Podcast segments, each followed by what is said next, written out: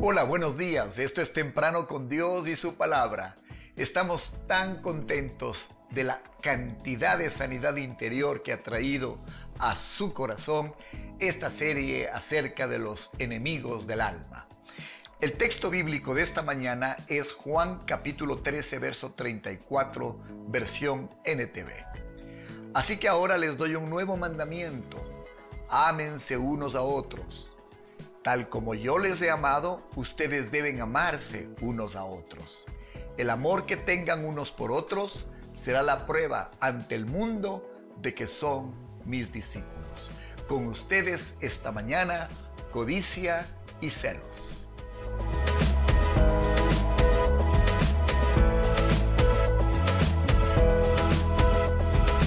Tres días atrás aprendimos aquella parte del Padre Nuestro ha adquirido un tremendo significado en esta serie que hemos expuesto. Y perdona nuestras deudas como también nosotros perdonamos a nuestros deudores. Dijimos que cuatro enemigos del corazón salen de este análisis de la deuda. La culpa es cuando yo le debo a usted por algo que le hice. La ira es cuando Usted me debe a mí y yo le cobro por lo que usted me hizo. Esta mañana aprenderemos acerca de la codicia, que significa básicamente yo me debo a mí mismo. Cuando yo pienso que me debo a mí mismo, entonces tengo un sentido de insatisfacción. La avaricia surge como resultado de dos cosas. La primera, o no haber tenido, o la otra, habiendo tenido, haberlo perdido todo. Ahí es donde comienza el problema de la avaricia. Una persona con un problema de avaricia difícilmente se separa de sus cosas materiales porque le pertenecen, pero además porque tiene miedo. Las cosas materiales son su amparo. La avaricia tiene un problema. Usted puede identificar fácilmente la culpa, usted puede identificar fácilmente la ira, pero la avaricia a veces esconde de características como estas. De ahorrar. Ahorrar es bueno. Y el avaro ahorra de tal manera que se esconde detrás del ahorro. Otro es la planificación. el avaro se esconde detrás de un corazón que dice planificar, lo que en realidad está haciendo es racionar. Y el otro asunto es que cada cual que asegura un futuro está pensando adelante en cuanto a los recursos, y eso no está mal, pero el avaro toma como un pretexto asegurar su futuro. Y como todas estas cosas que he descrito ahorro, planificación y asegurar el futuro son buenas, entonces la avaricia se oculta detrás de esto. Por eso es que digo que la avaricia es el más sutil de estos enemigos de quien hemos estado hablando. La avaricia está entre ricos y pobres, porque la avaricia no tiene que ver con la situación financiera, tiene que ver con el corazón. En el Evangelio de Lucas capítulo 12, verso 15, Jesús dijo, mirad, guardaos de toda avaricia, porque la vida del hombre no consiste en la abundancia de los bienes que posea. Para la persona avara, las cosas materiales son la vida misma. Y Jesús dijo, cuídate, porque en ello no está la vida. Eso no es el secreto de la vida. El miedo es la fuerza que impulsa la avaricia. Otra vez, miedo a perderlo o miedo a volver a perderlo. El avaro obtiene una sensación de seguridad de, todo lo que tiene. El problema es que nunca tendrá lo suficiente.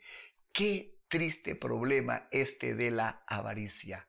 El avaro no tiene libertad para entregar. El avaro difícilmente se fija en los demás, se fija siempre en sí mismo. Vamos a hablar un poquito ahora de los celos. Y usted va a tener que aceptarme lo que le voy a decir por unos pequeños minutos mientras le explico. Mientras el avaro dice, me debo a mí mismo, el celoso dice, Dios me debe a mí. Y usted se preguntará, ¿y en qué parte entra aquí Dios? Déjeme, en unos cortos minutos se lo explicaré. Primero debo exponer que los celos tienen un alma gemela. ¿Y saben cuál es? La envidia. Y los dos normalmente actúan y trabajan juntos. los celos y la envidia siempre están relacionados con aquellas cosas que no tenemos, sea belleza, talento, oportunidades, salud, amor, cosas materiales, los celos y la envidia siempre se relacionan con lo que no tengo. Le es incómodo, le es incómodo al celoso y al envidioso que otro tenga lo que él no puede tener. Y claro, aquí es donde entra Dios y piensa en su corazón, Dios no es justo. Le dio a él más que a mí. Le dio a ella mejores características que las mías y aquí es donde usted piensa, Dios me debe a mí. Hay esposas celosas del talento y la habilidad de sus maridos. Hay maridos celosos de las habilidades y talentos de sus mujeres que les impiden expresar las facultades de éxito que el otro tiene. ¿Sabe? Hay padres celosos de sus hijos y hay hijos celosos de sus padres que no están dispuestos a reconocer lo valiosos que son estos chicos o estos padres por un simple problema de celos y de envidia. Y aquí viene una noticia triste. ¿Dónde detectamos que alguien tiene celos o envidia de otra persona? Cuando a la otra persona, al que tiene el talento, al que tiene la gracia, al que tiene la virtud, le va mal y fracasa, el celoso y el envidioso se alegra. No solamente que no está contento con lo que el otro tiene, y que él no tiene, sino que se alegra cuando el que tiene sufre una pérdida. Es una pena tan grande pensar que los celos y la envidia puedan anidarse en el corazón de una persona. Quiero decirle algo que le va a ayudar mucho para tratar sus celos y, y la envidia. Siempre habrá alguien mejor que usted. Siempre habrá alguien que tenga un auto mejor que el suyo. Siempre habrá alguien con más talento y con más inteligencia que usted. Es inevitable. Si usted entiende eso, será más fácil luchar contra los celos y la envidia. Ah, siempre habrá alguien más afortunado que nosotros. Y estoy seguro que usted pensará, no se lo merece o ¿por qué no estuve yo en ese lugar? Cuidado, son celos y son envidias. Los celos y la envidia rompen con el mandamiento de amarnos los unos a los otros. La codicia, donde yo centro en mí la atención de todo lo que espero, también rompe con el mandamiento de amarnos los unos a los otros. Juan 13:34 creo que debe ser leído una vez más. Así que ahora les doy un nuevo mandamiento. Ámense unos a otros. Tal como yo los he amado, ustedes deben amarse unos a otros.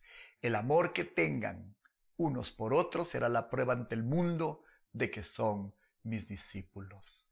Si este amor, el amor de Dios está en su corazón, la codicia desaparecerá. Los celos y la envidia no serán parte de su vida. En la entrega que viene el día de mañana, yo le he llamado la solución. Abordaremos cómo tratar este problema de la culpa, la ira, la codicia y los celos y envidia. Ah, y le cuento algo. Mañana estamos cumpliendo nuestros 200 programas producidos en temprano con Dios y su palabra e iglesia en casa. Estamos tan felices. Quizás ahora mismo haya alguien que sienta un poco de envidia de eso. Le vamos a dar la solución para vivir una vida libre de estos enemigos del corazón. Estamos seguros que esto está edificando su vida. No se pierda nuestro programa de aniversario 200. Lo titulamos La Solución. Le esperamos el día de mañana. Bendiciones. Hay mejores programas que esto. Gloria a Dios. Hay personas con más experiencia en estos temas y nos emocionamos. Para ser sincero, este material lo he tenido que estudiar de gente con más proyección y capacidad en esta temática que la mía. No tengo problema en admitirlo. ¿Sabe qué bendición es vivir en medio de gente brillante, de gente que puede, de gente que lo hace mejor y que nos anima y nos desafía a crecer. Estamos en YouTube. Suscríbase. Estamos en Spotify.